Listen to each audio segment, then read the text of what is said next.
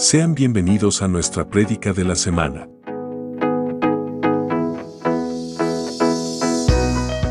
Somos Ministerio Apostólico Plantío del Señor desde San Luis, Missouri. Esperamos que esta palabra sea de bendición para tu vida.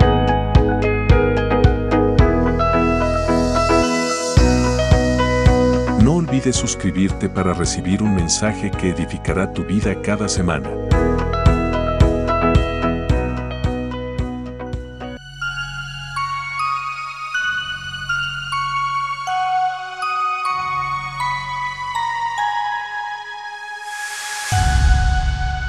Somos Maps, un lugar de milagros. Nosotros podemos haber estado en cualquier sitio hoy mismo, pero decidimos estar aquí. Muchos también desean haber estado aquí y no pudieron porque se les imposibilitó. Muchos desean estar en una congregación y no pueden porque se les imposibilita o de repente el lugar donde viven está muy lejos o problemas de salud o el país, lugar donde habitan, es prohibido. O sea, que hay prohibición del Evangelio en algunos países, pero nosotros tenemos esa libertad, vamos a disfrutarla. ¿Estamos de acuerdo? Amén, gloria a Dios. ¿Estamos listos para oír la palabra del Señor? Amén, gloria a Dios. Habían dos listos. ¿Estamos listos para oír la palabra del Señor? Amén, ahora la iglesia está ahí lista. Estamos listos todos. Quiero que vayamos al libro de Eclesiastés. Libro de Eclesiastés en el capítulo 2, versículo 24 al 26. Vamos a estar leyendo esos últimos dos o tres versículos del libro de del, capítulo 2 del libro de Eclesiastés, pero luego en el transcurso del mensaje estaremos leyendo todo ese capítulo y anteriormente comenzando desde el capítulo, desde el versículo 12 del capítulo 1, pero tranquilo, solo vamos a leer esto por ahora. Para entonces comprender el mensaje y el texto o la línea de, de enseñanza, que quiero presentar en esta mañana para todos y cada uno de nosotros. ¿Lo tenemos todos? Libro de Eclesiastés, capítulo 2, versículo 24 al 26. Gloria a Dios. ¿Lo tenemos todos?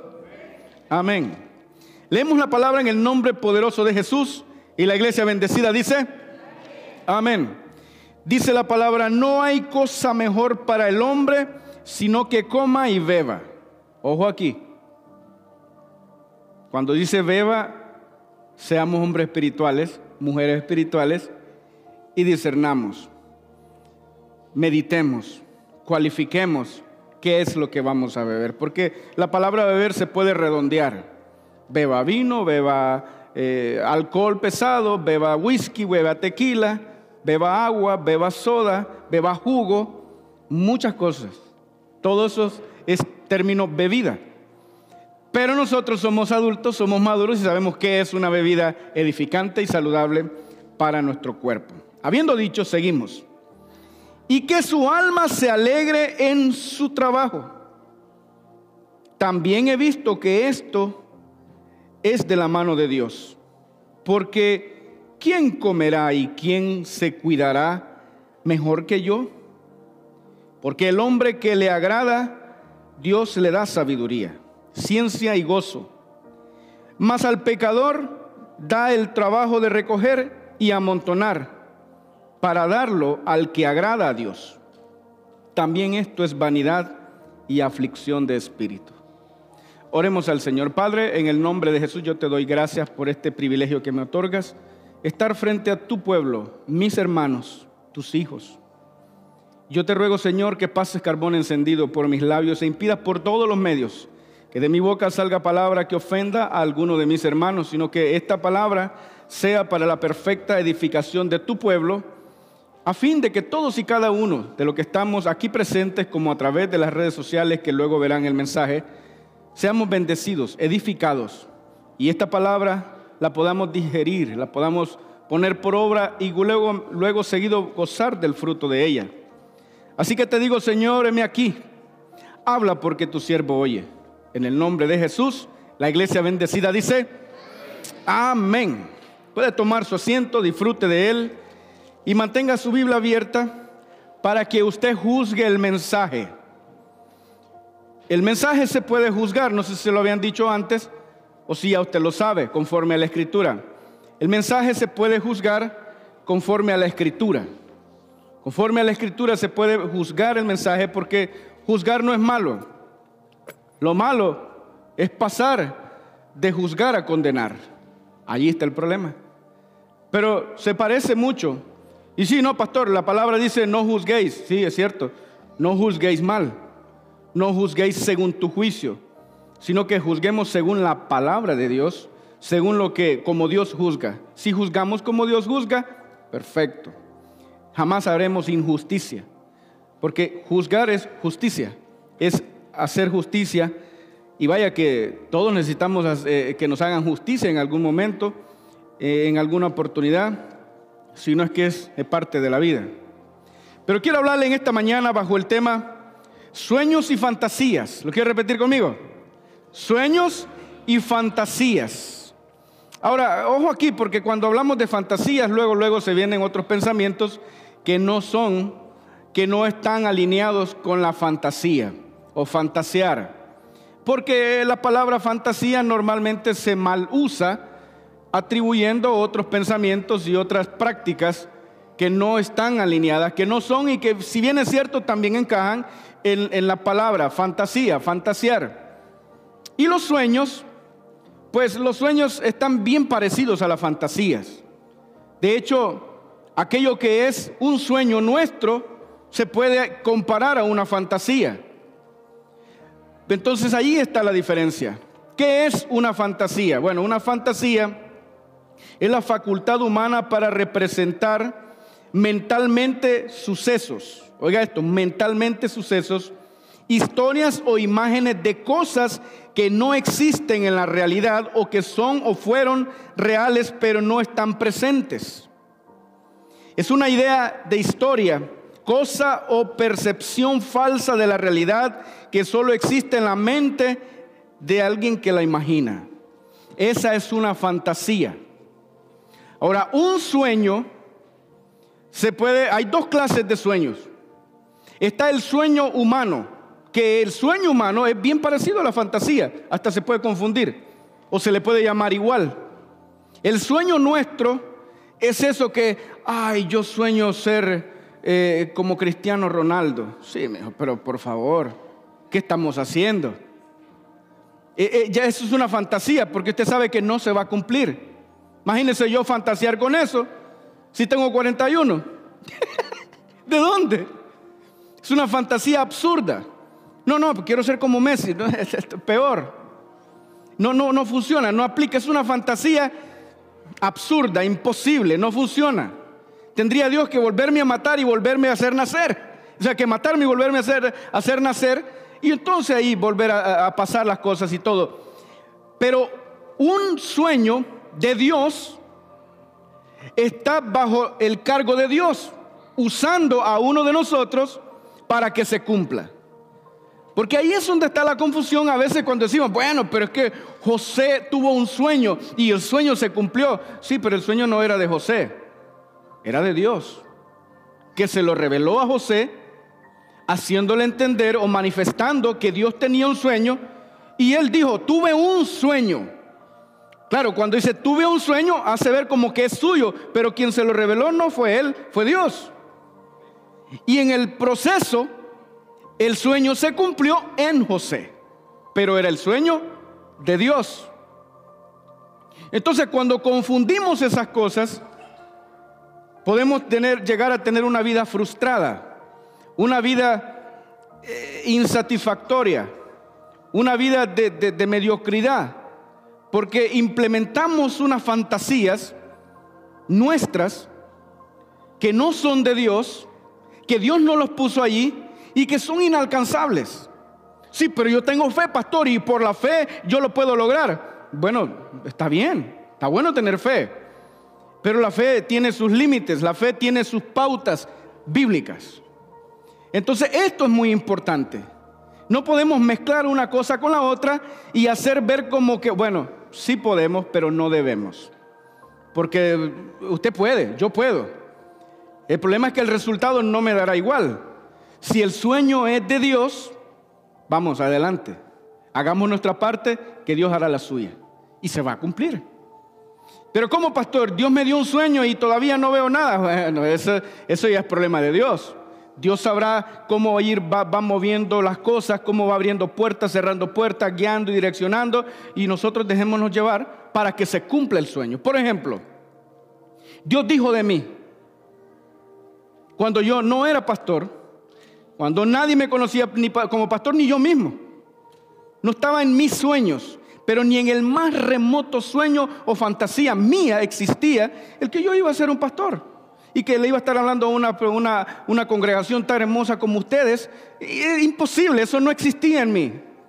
No lo pensé ni en, ni en mi peor pesadilla ni en mi mejor sueño o fantasía. Pero Dios dijo. Y como Dios lo dijo, punto por punto, no ha caído una sola palabra de esas en tierra. Cada una de ellas se ha ido cumpliendo en su tiempo. Y estoy seguro que algunas de ellas no, no, se han, no se cumplieron tan rápido o no se han cumplido tan rápido también otras, no porque Dios no lo haya querido, sino porque yo he lenteado el proceso.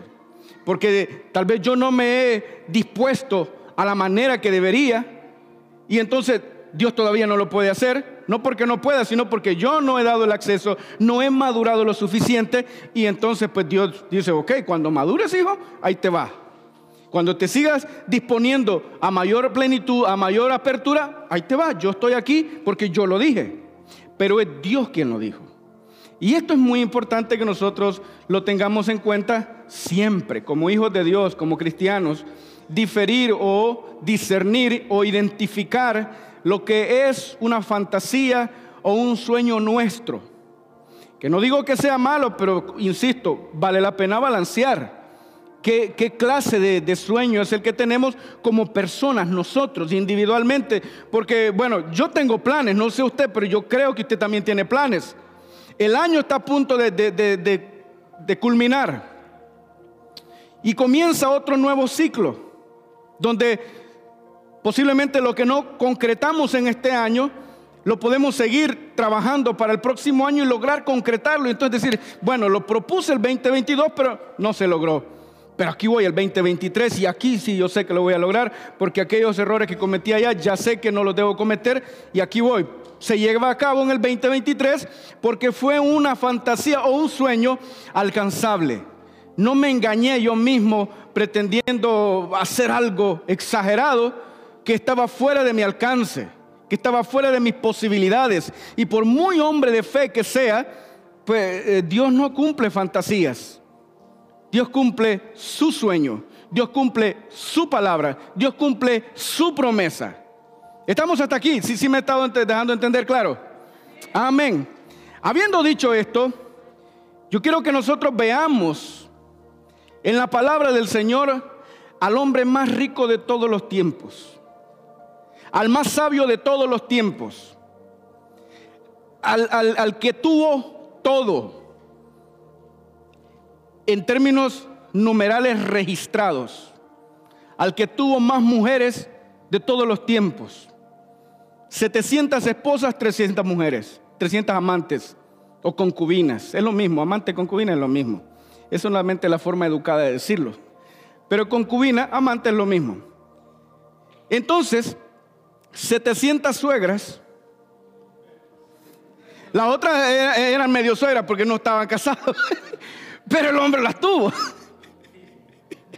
Oye, ya ahora, ahora estamos en conversación. Ve que nunca hablo de la suegra, pues la tengo en casa, entonces usted sabe. Llegó la suegra para quedarse. Aleluya. No, no, la suegra y yo nos llevamos nítido nítido, como un hijo, es como que tuviera una madre en casa y la llevamos bien. Estoy agradecido a Dios por mi suegra. Pero eso fue Salomón. Estoy hablando de Salomón. El hombre que tuvo su propio harén, que tuvo su propio concierto en casa. Si, si Salomón quería, que, quería un concierto, rápido lo hacía, en su casa, en su palacio. Y no estamos hablando del palacio real, es decir, el palacio del, templo del Señor, tenía su propio palacio de él, casas, propiedades, viñas. Y esto es muy importante que nosotros lo tengamos en claro, porque de hecho pedí a los líderes de los jóvenes si, podían y pudieron, ellos accedieron a que los jóvenes se quedaran hoy aquí arriba para que escucharan el mensaje, porque hay mucha fantasía en nosotros. No digo que la fantasía esté solo en los jóvenes, en nosotros los adultos hay mucha fantasía que también es fantasía absurda que tenemos, hemos tenido por años, que nunca hemos alcanzado y posiblemente ahora nos esté frustrando. Porque son solo eso, fantasías.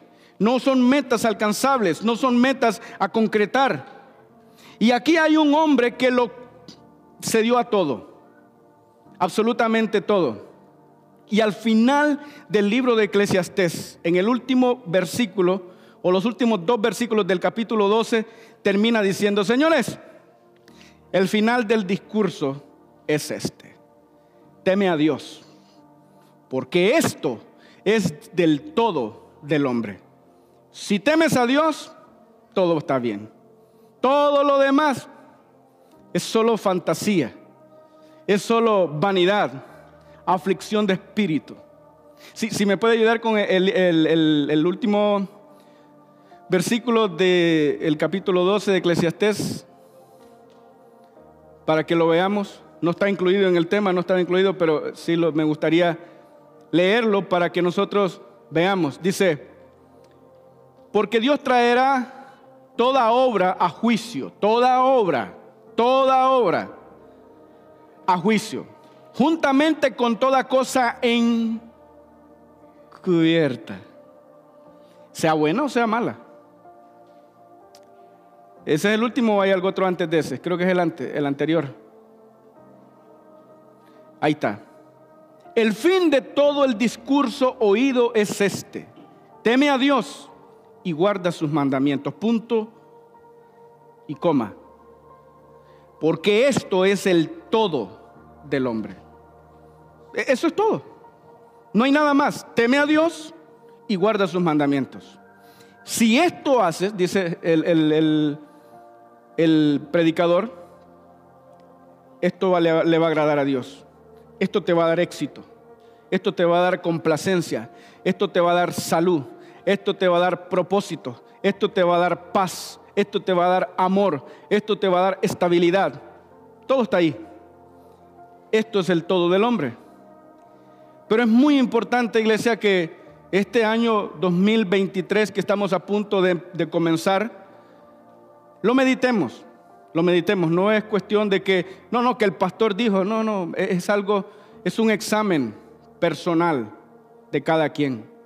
Otro examen que también le voy a pedir que lo hagamos pero lo voy a hacer al final del mensaje, pero muy importante, porque es un examen que yo me he venido haciendo o que el Señor me mostró y lo he venido haciendo ya por las últimas dos semanas y vaya que hay mucho, hay mucho. Hablo de mí, pero yo quiero que usted también salga meditando usted. No, no, no es que, oh, ahora me vino a tirar la piedra a mí. No, no, no. Usted elige si lo hace, porque le va a ayudar a mí me ha ayudado y créame que es muy edificante. Pero el predicador dice en el versículo 26, o del 24 al 26 del segundo capítulo del libro de Eclesiastés, no hay cosa mejor para el hombre sino que coma y beba. Eso es todo. No hay cosa mejor para el hombre sino que coma y beba y que su alma se alegre en su trabajo. Lo hemos venido diciendo por mucho tiempo, pero vale la pena volverlo a decir ya que cabe en el mensaje. Que si usted está teniendo un trabajo, si usted, si usted o yo, cualquiera de nosotros, tiene un trabajo donde le provoca queja, búsquese otro trabajo. Si usted está en un ministerio, en esta casa, que le trae carga, que le trae fastidio, búsquese otro ministerio.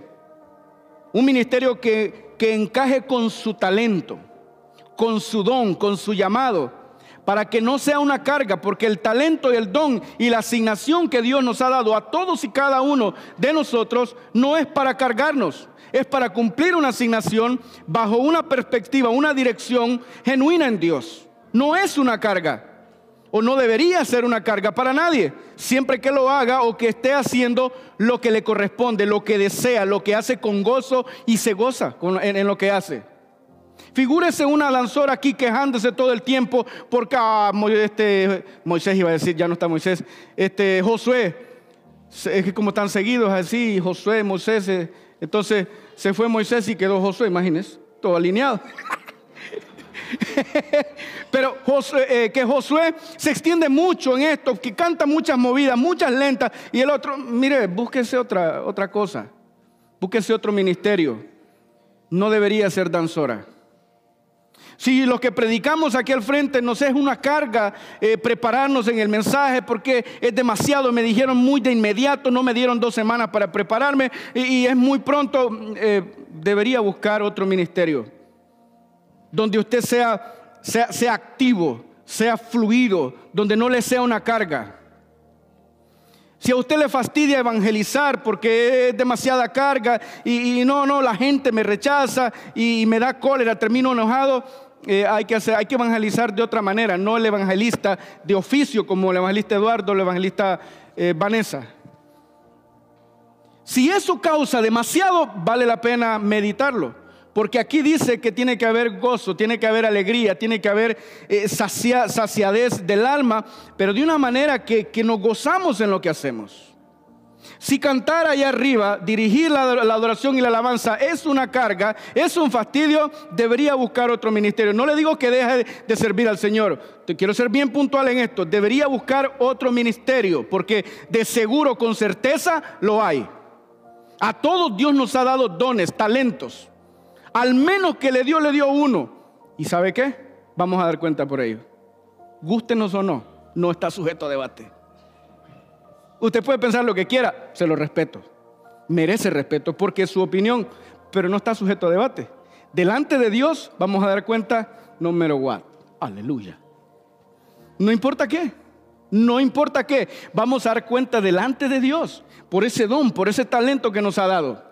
Sí, pastor, pero es que ¿por qué le dio cinco a aquel y a mí solo uno? Mire, ese no es el debate nuestro. A cada quien Dios le dio según su capacidad, dice. ¿Y que sabe qué es lo glorioso de esto?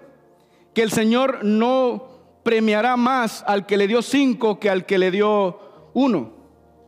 La misma frase que le dice al que le dio cinco, le dice al que le dio dos, porque al que le dio uno le dio una patada para afuera. Por irresponsable.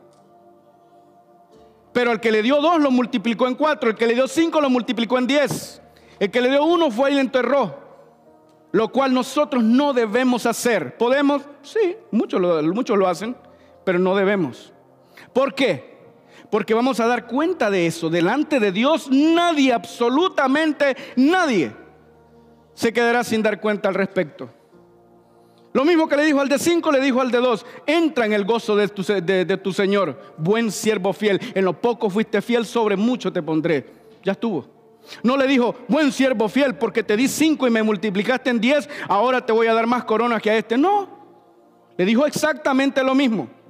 A diferencia que al que le quitaron el talento, lo que tenía y hasta lo que no tenía, se lo dieron al de cinco.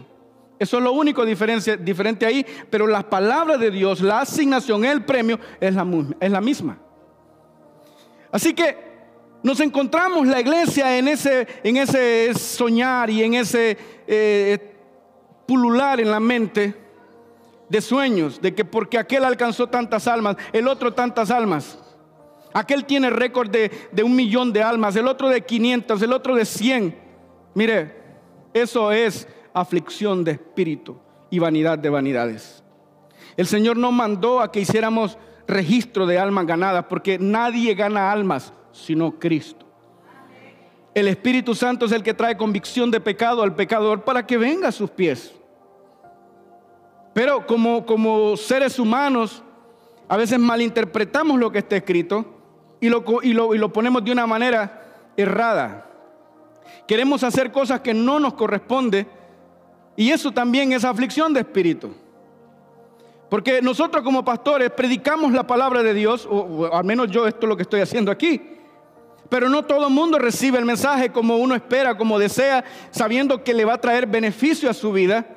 Y luego vienen los fracasos, luego vienen las malas decisiones, vienen muchas cosas que uno no quisiera, pero llegan. Pero no llegan porque la palabra no fue predicada, llegan porque nosotros, la persona, quien recibe el mensaje, no lo toma, lo rechaza y hace lo que, lo que bien le parece, aunque no sea lo correcto. Y con todo y eso exigen que se respete. Entonces es muy importante que si este año 2022 hemos hecho cosas que no pudimos completar y hay mucha frustración y entonces tenemos en la mentalidad, no pude comprar mi casa este año, pero yo sé que el 2023 yo la compro y allí yo voy a ser feliz, no va a ser feliz. No, que voy a comprarme el carro y entonces voy a ser feliz, tampoco va a ser feliz. No, que no me pude casar y este, este, año me voy a casar y voy a ser feliz, tampoco va a ser feliz. Si su mentalidad, si nuestra meta está en lo que vamos a hacer, no vamos a ser felices. Imposible. Se lo voy a leer porque aquí está. Le estoy hablando del hombre, del tipo más poderoso, que tuvo todo. Ni un rico de la actualidad, el más, rico que hay ahora en la actualidad, se compara con lo que este hombre tuvo. No se compara. Y me gusta cómo comienza diciendo en el versículo 12 del capítulo 1 del libro de Eclesiastés. Mire lo que comienza diciendo. Se lo voy a leer en la Reina Valera 2015. Es casi lo mismo, son poquitas las cosas que tiene de diferencia, pero eso, eso voy a hacer. Mire lo que, lo que dice. Yo el predicador fui rey de Israel en Jerusalén y dediqué mi corazón a investigar y a explorar con sabiduría todo lo que se hace debajo del cielo. Mire qué prudencia.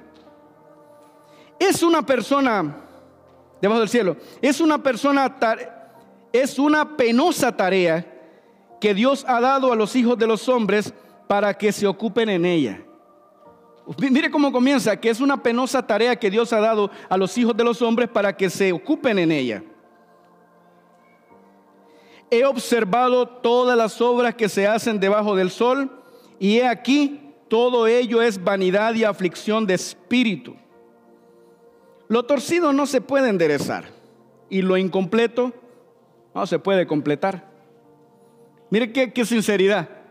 Mire qué examen que podemos parecer. Nosotros podríamos decir, nah, pero pastor, ¿y quién no sabe eso? Muchos de nosotros. Muchos de nosotros cuando estamos en el afán en el afán no examinamos eso y caemos ahí, queriendo contar lo que no se puede contar.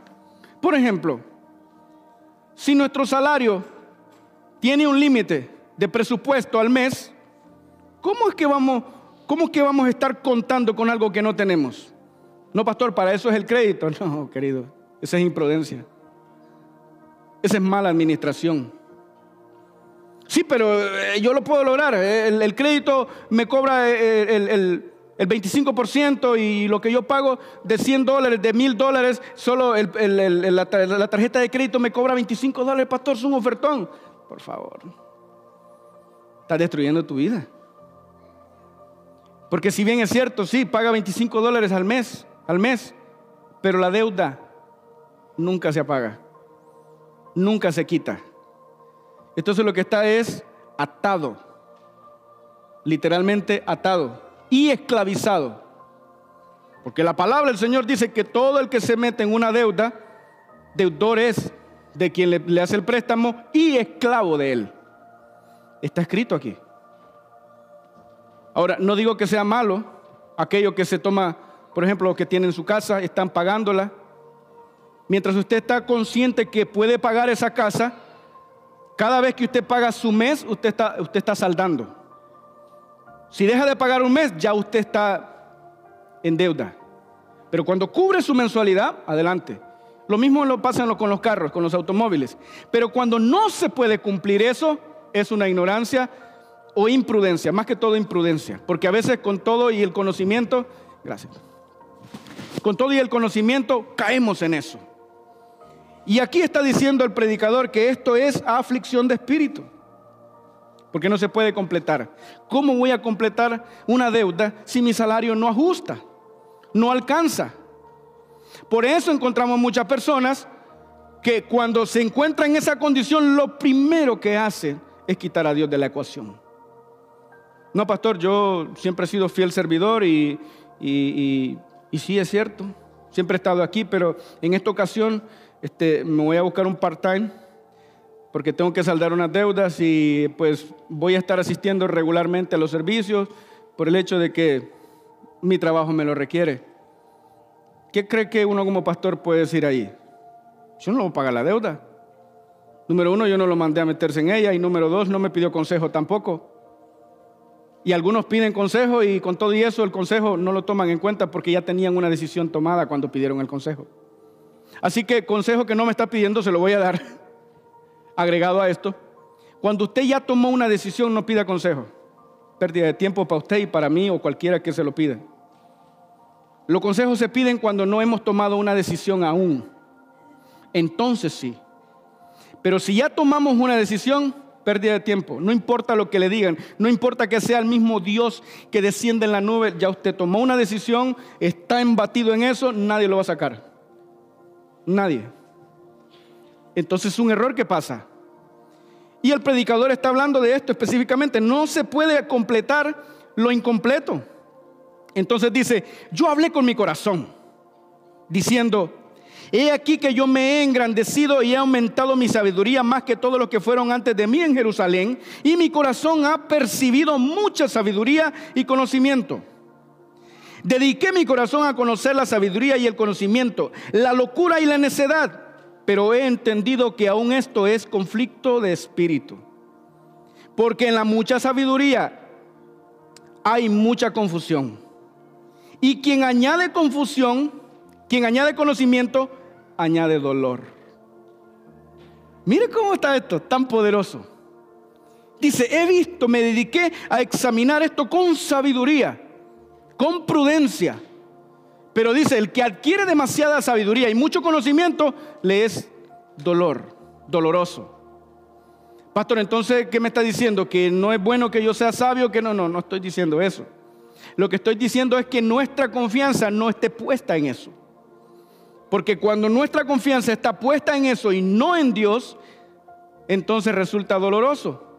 Porque lo que nosotros digamos cualquiera lo cuestiona, pero lo que Dios dice nadie lo puede cuestionar. Y aunque lo cuestione, sigue estando no sujeto a debate, porque Dios es Dios y Él lo sabe todo. Sigue diciendo en el capítulo 2, porque aquí termina el 1. Pero mire lo que dice el 2.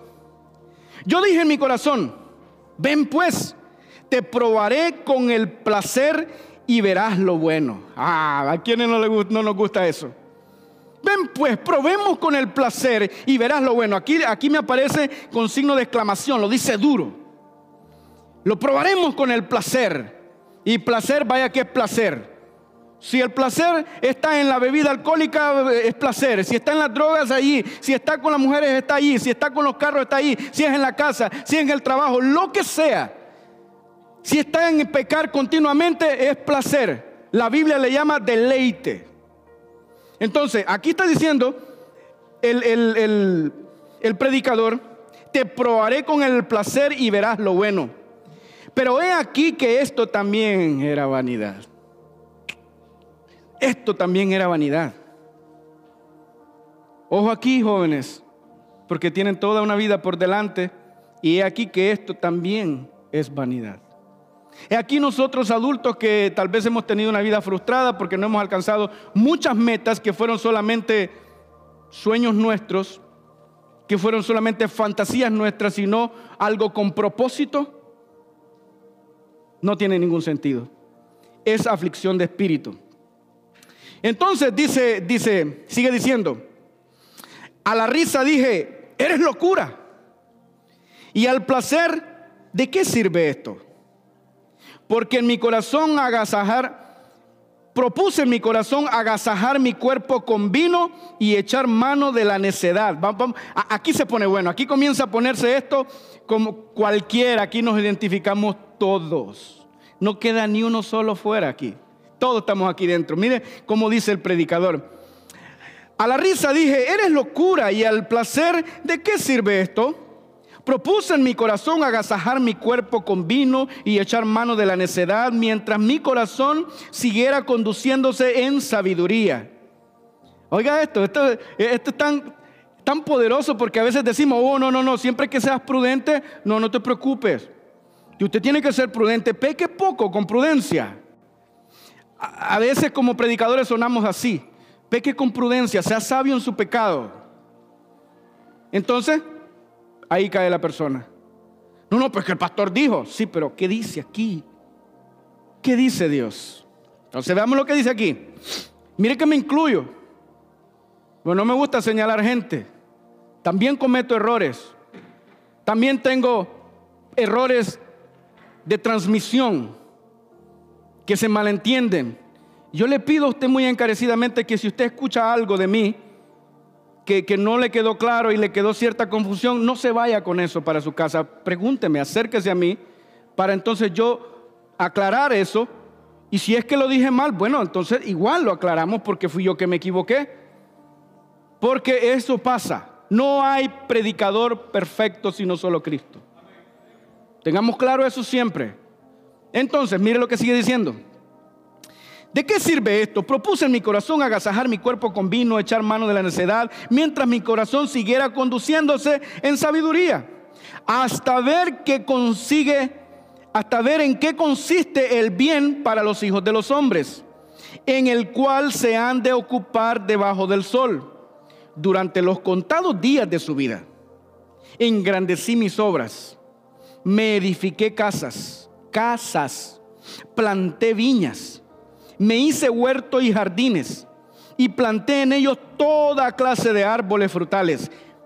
Me hice estanques de aguas para regar con ellas un bosque donde hicieran los árboles, donde crecieran los árboles. Imagínense, tenía su propia montaña el hombre su propio bosque. Que claro, también hoy en día hay algunos que se han comprado una isla y todo esto y lo otro. Bueno, ya Salomón lo había hecho. Pero estos lo han comprado. Salomón la, él la edificó. Tenía un bosque el hombre, tipo estaba pero pesado. Entonces, mire lo que sigue. Para regar con ellas un bosque donde crecieran los árboles Adquirí siervos y siervas y tuve siervos nacidos en casa.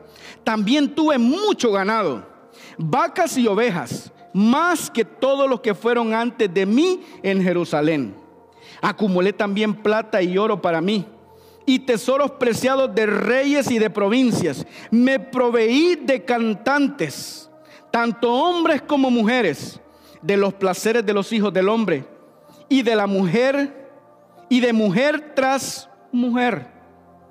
Eh, eh, el hombre no tenía una mujer, se lo dije, tenía, llegó a tener registrados 700 esposas y 300 concubinas. Entonces está diciendo, de mujer tras mujer. Me engrandecí, engrandecí y acumulé más que todos los que fueron antes de mí en Jerusalén. Y en todo esto, y en todo esto, mi sabiduría permaneció conmigo. Oiga lo que está diciendo. En todo esto mi sabiduría permaneció conmigo. No negué a mis ojos ninguna cosa que desearan, ni rehusé a mi corazón placer alguno, porque en mi corazón se alegraba de todo mi duro trabajo. Porque mi corazón se alegraba de todo mi duro trabajo. Esta fue mi parte de todo mi duro trabajo. Luego yo consideré todas las cosas que mis manos habían hecho y el duro trabajo con que me había afanado en hacerlas. Y he aquí que todo era vanidad y aflicción de espíritu. Nada había provecho, no había provecho alguno debajo del sol. Pero hombre, no se negó nada a sí mismo. Y no había provecho de una sola cosa debajo del sol. Lo está diciendo ahí vale la pena que vayamos de aquí a casa y observemos bien detenidamente la vida que estamos llevando, las metas que tenemos, qué o cómo nos satisfacen esas metas, cómo nos sentimos con esa casa que ahora tenemos, ¿Cómo nos sentimos con ese automóvil que ahora tenemos? ¿Cómo nos sentimos con ese empleo que ahora tenemos? ¿Cómo nos sentimos con esa compañía que ahora tenemos? ¿Cómo nos sentimos en ese trabajo que ahora tenemos? ¿Cómo estamos funcionando en este ministerio que estamos corriendo? ¿Cómo estamos en nuestro matrimonio que ahora tenemos? ¿Cómo nos sentimos ahora con los hijos que tenemos? Porque todo cambia. Todo. La vida cambia de un momento a otro. Así. En un abrir y cerrar de ojos. Y es un proceso, no se puede parar. no se puede detener. Avanza, avanza y avanza. Y si no identificamos la temporada en la que estamos viviendo, peor se pone. Y el mismo Salomón habla seguido después de ahí, pero no le voy a hablar de eso porque el tiempo no nos da, pero usted haga su tarea en casa. Entonces vea lo que sigue diciendo. Luego yo consideré todas las cosas que mis ojos habían hecho y duro trabajo con que me había afanado en, en hacerlas. Y he aquí que todo era vanidad y aflicción de espíritu. No había provecho, provecho alguno debajo del sol. Pero no se queda ahí. Sigue diciendo, después yo volví a considerar la sabiduría, la locura y la necedad. Mire lo que este hombre consideraba. ¿Cuántos de nosotros en algún, algún momento sentado en, el mueble de su casa, mientras maneja, en algún momento, cuántos de nosotros hemos considerado, no me responda, eso es suyo, pero cuántos de nosotros hemos considerado, ¿será que yo soy necio? ¿Será que soy terco? ¿Será que soy obcecado? Verdaderamente hay amor en mí, de Dios. ¿Será que estoy amando como, como debo de amar? ¿Será que tengo yo cierta locura en mí que, que no trae mucho provecho? Porque todos la tenemos, le cuento. Si usted no la ha identificado, se lo digo. Todos la tenemos. Claro, unos a mayor escala, pero está ahí. Pero mire lo que sigue diciendo. Eh, ¿Cómo lo dice? Después yo volví a considerar la sabiduría, la locura y la necedad. Pues ¿qué añadiría el hombre que suceda al rey a lo que éste hizo? ¿Qué añadiría? Porque esto es muy importante. ¿Qué, ¿Qué, estamos haciendo? Estamos perdiendo espacio de nuestra vida por acumular riquezas y dejárselas a alguien que vaya Dios a saber qué ir a hacer con ellas. Pero yo pienso en esto. No es un secreto que lo he dicho que a los 50 me retiro. A los 50 quiero estar retirado. Hombre, ¿alguien tomó la palabra? Me gusta eso. ¿Por qué? No es que voy a dejar de trabajar a los 50. Es que a los 50 voy a dejar de preocuparme por cosas que ahora me preocupo. No voy a dejar de servir a Dios tampoco. Pero tengo mi plan. Me quedan nueve años. Estoy picoteando, acabo de picotear el 41. Nueve completos me quedan. Y me estoy moviendo a ello. Y no estoy pensando, eh, eh, sueños pasionales, locos, que no los voy a alcanzar. No, no, no, eso no. Estoy pensando algo que puedo alcanzar, algo que puedo llegar allá. Y con la ayuda de Dios, uh, mucho mejor, mucho más fácil. Pero entonces, dice, es una pregunta, porque, o, o pregunta, ¿qué añadirá hombre alguno que, me que suceda al rey de todo lo que hizo. Yo vi que la sabiduría tiene ventajas sobre la necedad, como la ventaja que la luz tiene sobre las tinieblas. El sabio tiene sus ojos en su cabeza, pero el necio anda en tinieblas. También yo entendí que lo mismo acontecerá a todos ellos. Entonces dije en mi corazón, lo mismo que le acontecerá al necio, me acontecerá también a mí. ¿Para qué pues me he hecho más sabio? Y dije en mi corazón que también esto era vanidad. El 16 dice, porque ni del sabio ni del necio habrá perpetua memoria, puesto que en los días venideros ya habrá sido olvidado todo. Y como muere el sabio, junto con el necio. Y como muere el sabio, junto con el necio. Así.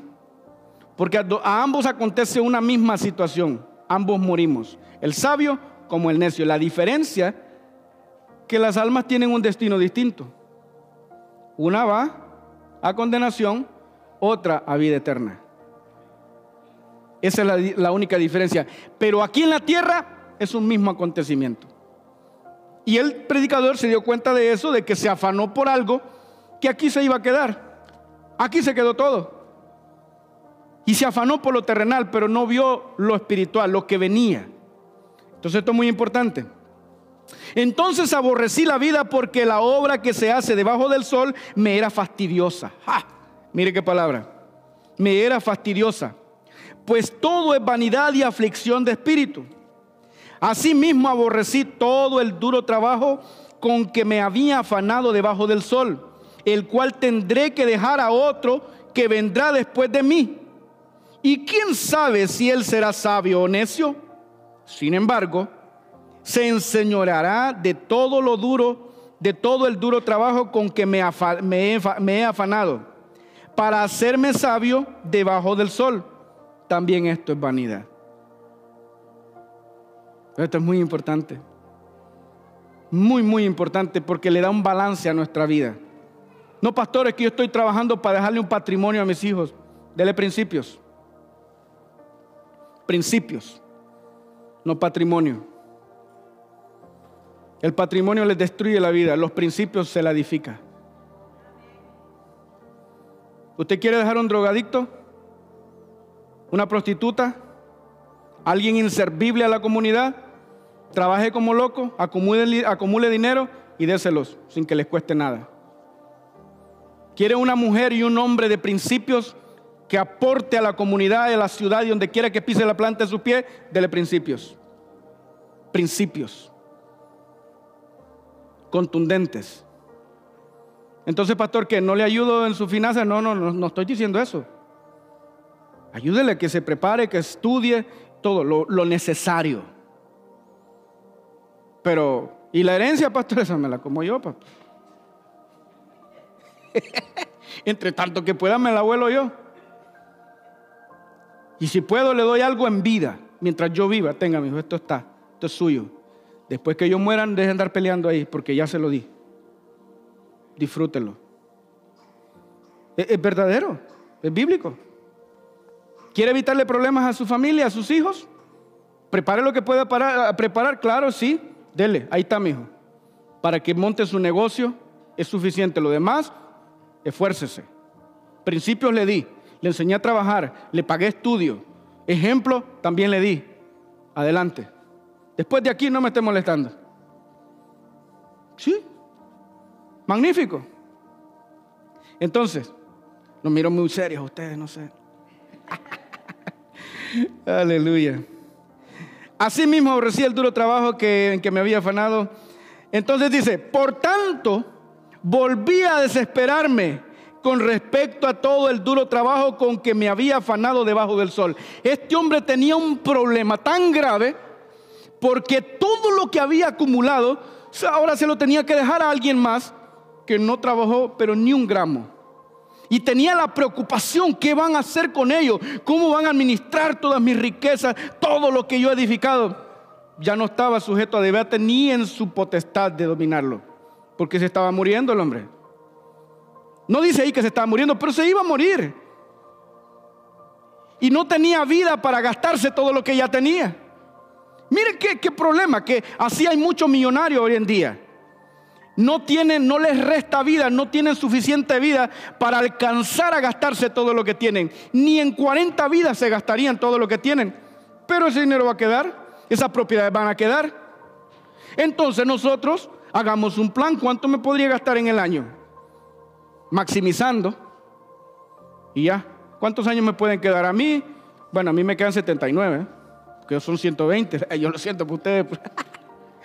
Pero si el Señor dice que no, entonces me quedan menos, me quedan 39. Entonces, maximizar, contar cuánto podría pasar esto y esto y, a darle para tener sus gastos. ¿Cuántos aquí hemos pagado nuestro funeral? Oh, me miran así como que, ay, pastor, yo no esperaba este mensaje tan motivador.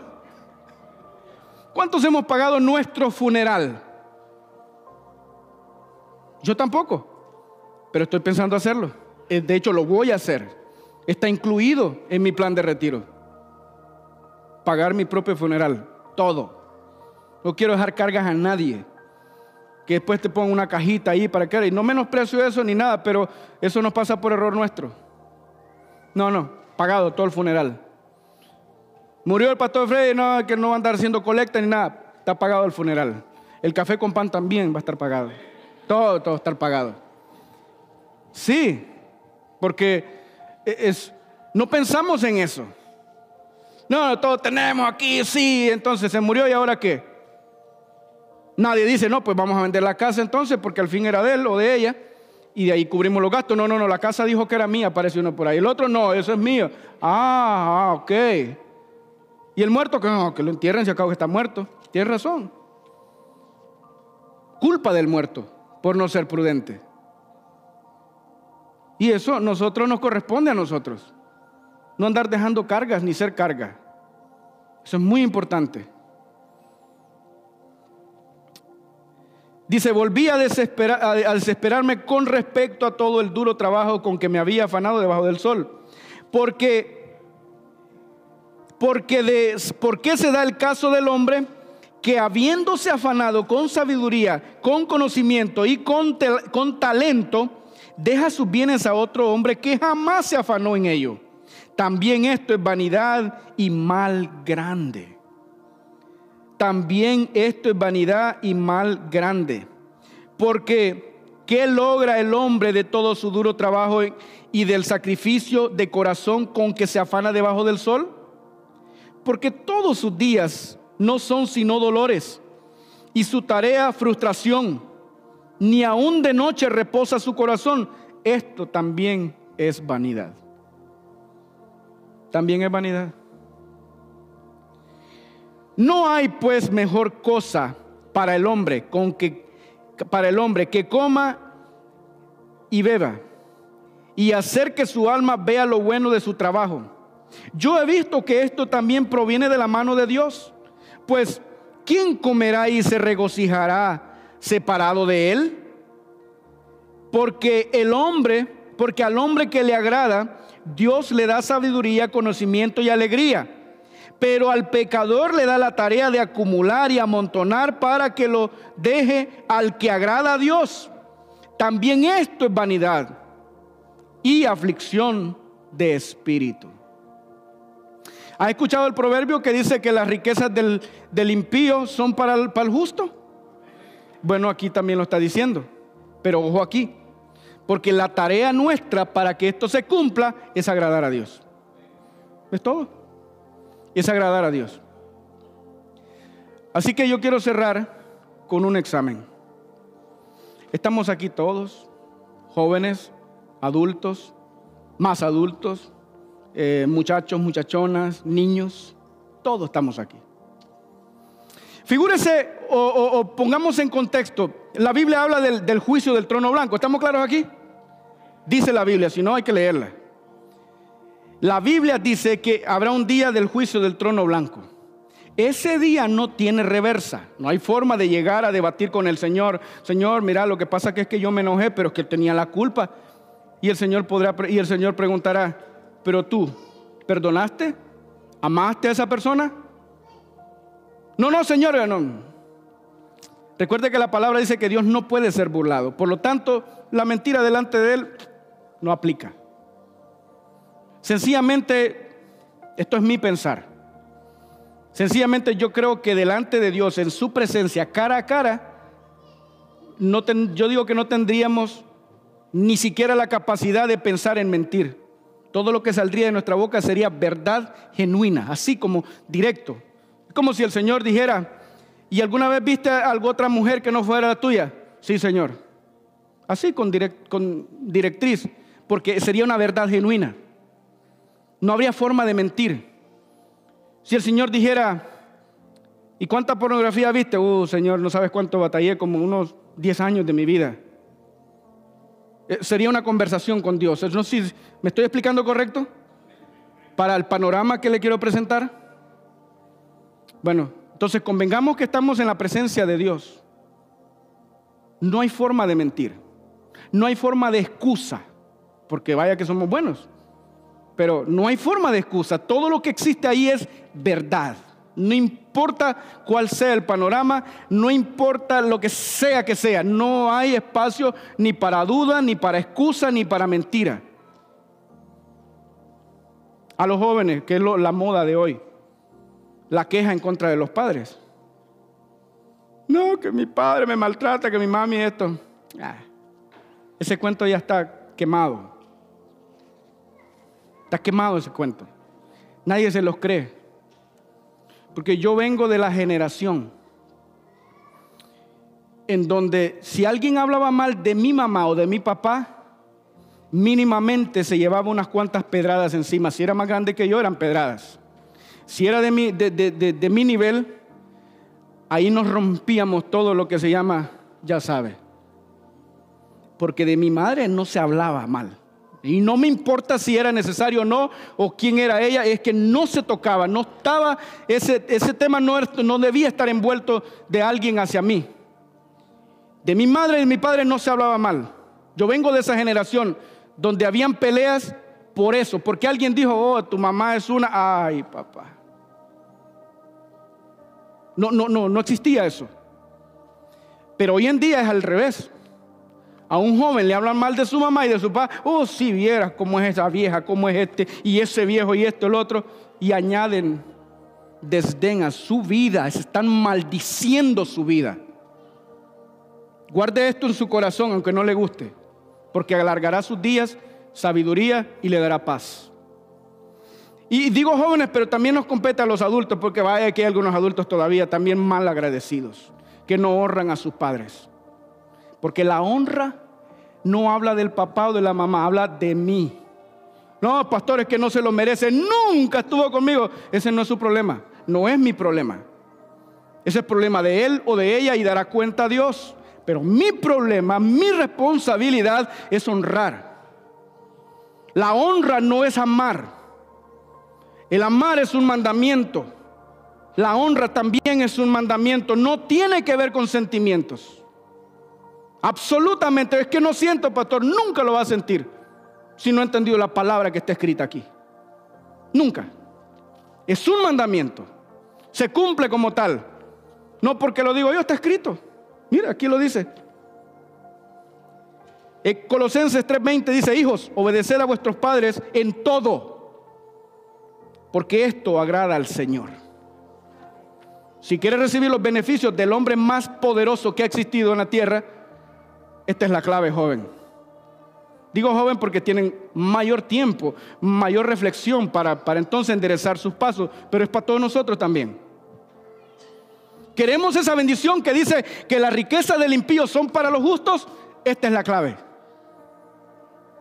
Porque no dice, bueno, si tiene razón el joven o si no, eh, eh, eh, pues si mi papá no tiene razón, no le voy a obedecer. No, aquí dice todo. Y todo es todo, gústele o no. La hermana Patricia, siempre me acuerdo de Karen primero, pero es Patricia predicó la semana pasada y habló de una hermana que ella conoció, que le habló de toda la queja que tenía porque no le dejaban vestirse como quería, porque no le dejaban pecar como quería. No sé quién es la hermana, si es de aquí o no. Dudo que sea de aquí porque aquí se le ha predicado palabra. Aquí no se le impone nada a nadie. Pero le aconsejo a la hermana que le, que le, que le cuente a la hermanita que habló con ella que peque descomunalmente si es mujer y quiere prostituirse, que se prostituya. Si quiere vestirse como, como le da la gana, que se vista. ¿Por qué, pastor? Qué duro, sí. ¿Sabe por qué? Porque eso está en su corazón. Nadie se lo va a sacar a no ser que ella reconozca que tiene una conducta mala delante de Dios. Punto. En la iglesia donde se congrega dicha hermanita le pueden decir lo que le venga en gana nadie la convencerá de lo contrario. Está en su corazón. Está en su corazón el querer hacer lo que le da la gana, vestirse como quiere, hacer lo que quiere, que lo haga. Dígale que el pastor le dijo a usted que hiciera lo que quisiera, que le diera la gana, pero que las consecuencias también iban a ser suyas de ella, todas. Pastor, ¿eso es antibíblico? No. Leamos la Biblia. ¿O qué cree que hace Dios con nosotros? Romanos capítulo 1 en adelante, lea lo que dice, por tanto, por haberse descarriado y haberle dado gloria a todo lo que no tenía que ver con la gloria de Dios y adorando animales, adorando, adorando bestias, y no dieron gloria al Creador de tales, Dios los entregó a una mente reprobada. Los dejó, haz lo que quieras. Entonces, mío, no querés obedecerme, no querés darme honra, no querés aprender, no querés la gloria, entonces haz lo que querrás. Y ahí está tu resultado. Eso es duro. Eso suena fuerte. Pero ¿y qué vamos a hacer? Si tarde o temprano van a hacer lo que les da la gana. Eh, eh, una, una cantidad aquí saben que, que ahora voy a ser abuelo de línea sanguínea. Porque mi hija está preñada. Sí. Y ha hecho muchas cosas buenas. Muchas, muchas. Pero esta no no le salió bien. Sí, no le salió bien. Es mi hija. Ya amo a ese nieto. Ya lo amo. O sea, vamos a poner eso claro en contexto. Porque qué bonito es hablar del vecino. Ay, aquel corrige. No, no, papá, mi casa. Mi casa, mi conducta, mi condición. Muchas cosas magníficas, por decir casi todo. Vamos a decir que el 98% lo hizo nítido, brutal. Tiene casa, tiene novio, todo, todo bien. Pero ni yo tengo casa, ella ya tiene casa. Yo nunca me gradué algo, ella ya se está graduando. Varios títulos graduados que le garantizan una vida solvente. No puedo reprocharle nada de eso. 98% efectivo, 2% malo. No lo puedo aplaudir. No, ni lo voy a aplaudir. Y ella lo sabe. Entonces muchas veces queremos hacer eso también. No, pastor, pero mira todo esto. No, no. Cometió uno de los errores más brutales que hay y que puede enviar a alguien al infierno. Sexo ilícito. Porque no se ha casado aún, aunque se va a casar. Tampoco por imposición, ella es decisión de ellos. Pero ¿qué quiero llegar con esto? Que somos buenos haciendo juicio, juicio de justicia. Eh, no, pero que está todo esto, sí, todo esto está bien, pero ¿qué es prioridad? ¿Qué es prioridad? Pues yo le enseño lo que es prioridad para mí. Mi Señor, mi Dios. E insisto, todo un 98% que tiene efectivo, ¿para qué? Nítido, yo me quito el sombrero delante de ella. Nítido, porque yo a su edad era un desgraciado. Pero ella me ha dado cátedra a mí. Pero estos principios que yo le enseñé y que yo le modelé, los violentó. No los violentó solamente a mí, para mí Dios también. Entonces, porque, insisto, nosotros somos buenos poniendo todos esos puntos buenos y todo. Sí, mire, pastor, pero que esto, esto, delante de Dios no aplica. Es que eso es lo que quiero que entendamos. Que delante de Dios no aplica. Entonces, vuelvo al examen. Tomémonos ahí un minutito. ¿Cuánto tiempo nos queda? ¿O nos pasamos ya? No, tenemos ocho minutos, estamos bien. Vamos a meditar ahí. Considere usted que está delante de Dios mismo. Y como le acabo de mencionar, no, no, tampoco, le cuento por si acaso, a veces se malentiende. No tengo enojo con mi hija, no tengo nada, nada. La amo como tal. Como le dije un día, si usted comete error, sigue siendo mi hija y la voy a amar siempre igual como tal y la voy a respaldar como corresponde, porque yo soy su padre. Punto. De sus errores usted es responsable, no hay problema. ¿No me van a gustar? No. Pero están ahí. ¿Cuál es mi gusto? Que yo no se lo enseñé. Que yo no lo toleré. Entonces, es cuenta suya, de ella, no mía. Habiendo dicho, estoy limpio de culpa.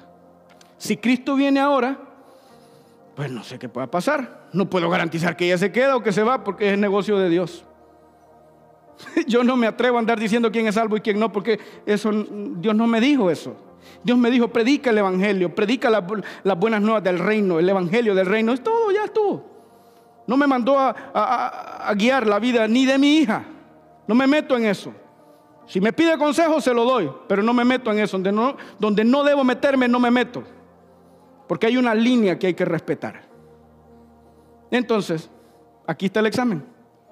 Todos, todos aquí. Pensemos en eso. Que ahora mismo estamos delante de Dios. ¿Qué le diríamos? Podríamos decirle con honestidad, Señor, he pecado. Con honestidad, Imagínense que si el Señor nos preguntara, ¿Aprobaste los abortos? ¿Mm? Sí, Señor. Acabale, hijo. No vas para adentro. ¿Por qué, Señor? Porque estaba en tu corazón. Porque la palabra dice en Romano, bienaventurado el hombre que no se condena a sí mismo en aquello que aprueba. Ya estuvo. Todo lo que yo apruebo juega en mi contra. No importa lo que sea. Porque alguien dirá, bueno, pastor, pero en mi familia nadie ha abortado, sí, pero estás de acuerdo de eso. Que alguien más lo haga, siempre que no sea tu familia, siempre que no seas tú, está bien que lo hagan. Delante de Dios no aplica.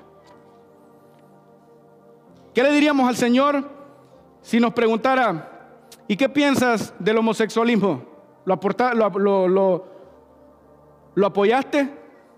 Bueno, Señor, en mi familia yo no acepté nada de eso, pero bueno, siempre que los demás lo hicieran era decisión de ellos.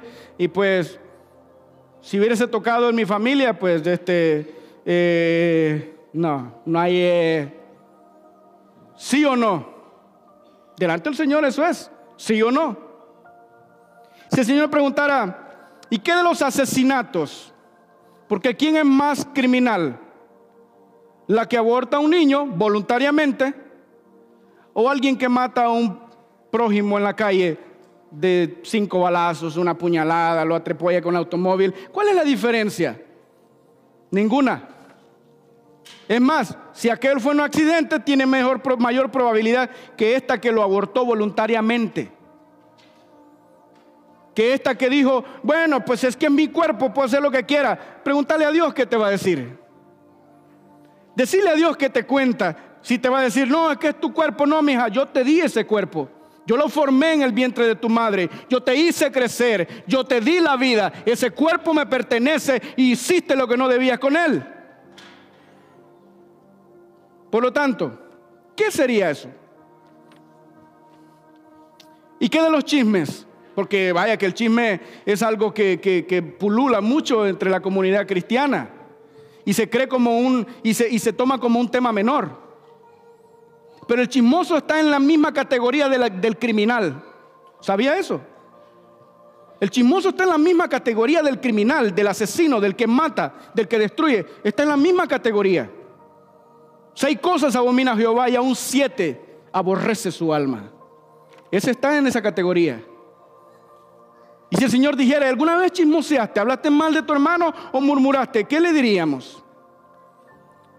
Porque recuerden, no hay vuelta de hoja, estamos allí y, el Señor no, al Señor no se le puede dar cuento de, de, excusa. No, pero no, no hay pero que valga, sí o no. Pecados intencionales.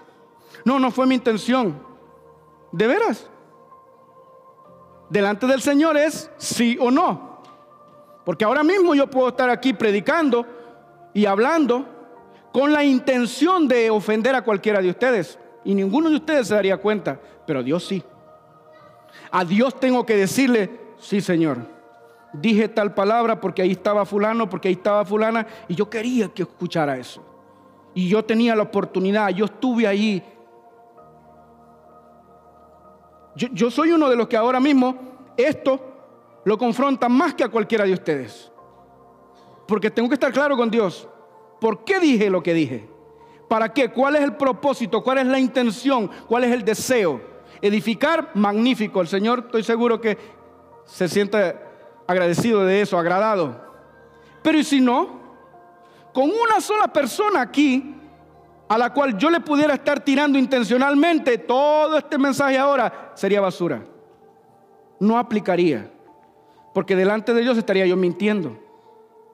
Y el mensaje no sería tan eficaz. Ofensas, lo mismo. Hablar y responder por ofender o defender algo que no, no tiene ningún caso. Pero el Señor lo sabe. Al Señor tendría que decirle, Señor, sí, lo dije por ofender. Falta de perdón, que vaya que esto es duro. Que vaya que esto pulula mucho en nuestros corazones, en la congregación. Entonces, delante del Señor, ¿qué diríamos? Le invito a que se ponga de pie. Y meditemos ahí, si quiere cerrar sus ojitos, si quiere pasar al frente y postrarse delante del Señor y decirle, Señor, la verdad es que voy a practicar ese momento ahora que puedo, porque la intención en mi corazón de ponerle esta clase de, de examen no es para señalar a nadie, es para que reflexionemos, es para, es para postrarme delante del Señor y decirle, Señor, ahora que tengo la oportunidad, que puedo, ahora que puedo retractarme, sí, Señor, sí, yo pensé mal acerca de mi hermano. Sí, Señor, yo dije lo que dije porque quería que lo escucharan, pero no, pero la verdad es que no mi intención no era edificar. Sí, Señor, hablé de mi hermano sin estar presente y, y creo que eso no estaba correcto. Sí. Sí, Señor, me enojé hay cosas que no deberían enojarme y me enojan contra mi hermano y no deberían. Sí, Señor, vi a mi hermana mientras caminaba y la vi de espalda y, pensé en mi corazón cosas que no debía. Sí, Señor, vi a mi hermano también y, y pues llegó a mí un pensamiento que sé que no te agrada. Sí, Señor, sí. Sí, Señor, sí. Es a eso a lo que me refiero.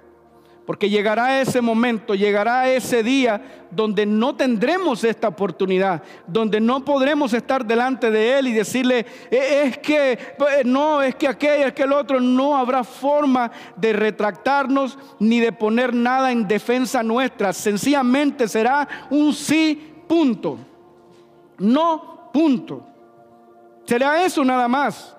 Y eso sí que verdaderamente va a ser muy duro. Por eso la palabra dice, en aquel día muchos se apartarán de mí avergonzados. Porque la mentira provoca vergüenza.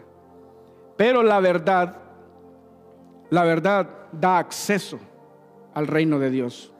Padre, yo te doy gracias por tu pueblo. Yo te pido, Señor, que en esta hora lo que hayamos aprendido conforme a tu palabra, en el ejemplo que nos das del el rey Salomón, un hombre que nos deja una cátedra de vida, Señor, de lo que Él vivió, todos los placeres que Él eh, atravesó, todo lo que Él se emprendió, todo lo que experimentó. Se encargó de ponerlo aquí en la palabra para que nosotros viéramos que eso no es la prioridad o no debe ser la prioridad del ser humano. Señor, y también para que nosotros tengamos una vida eficaz en ti, una vida de proyección, una vida de gloria para ti una vida que te agrade. Y entonces todas esas riquezas que están en manos de aquellos que se afanan por ellas, pero se olvidan de ti, tú dices que serán transferidas a tus hijos. Entonces, para que eso pase, Señor, nosotros queremos honrarte a ti. Queremos agradarte en todo lo que, lo que corresponde de parte nuestra. Hoy, Señor, abrimos nuestro corazón a ti, porque sabemos que hay pecado, sabemos que a veces nos escondemos en cosas que para nosotros son pequeñas e insignificantes, pero que no pasan desapercibidas delante de ti. Yo te doy gracias, Señor, por tu pueblo, por cada uno de mis hermanos, desde el más grande hasta el más pequeño, porque aún los niños que están aquí, ellos escuchan la palabra y queda en sus corazones, queda en su espíritu, y luego después sabrán que fuiste tú quien habló, Señor. En el nombre poderoso de Jesús yo te doy gracias, Señor. Y una iglesia bendecida dice, amén, amén. Gracias por escuchar nuestro mensaje, esperamos nos acompañes en nuestras próximas prédicas. Dios te bendiga grandemente. Somos Max, un lugar de milagros.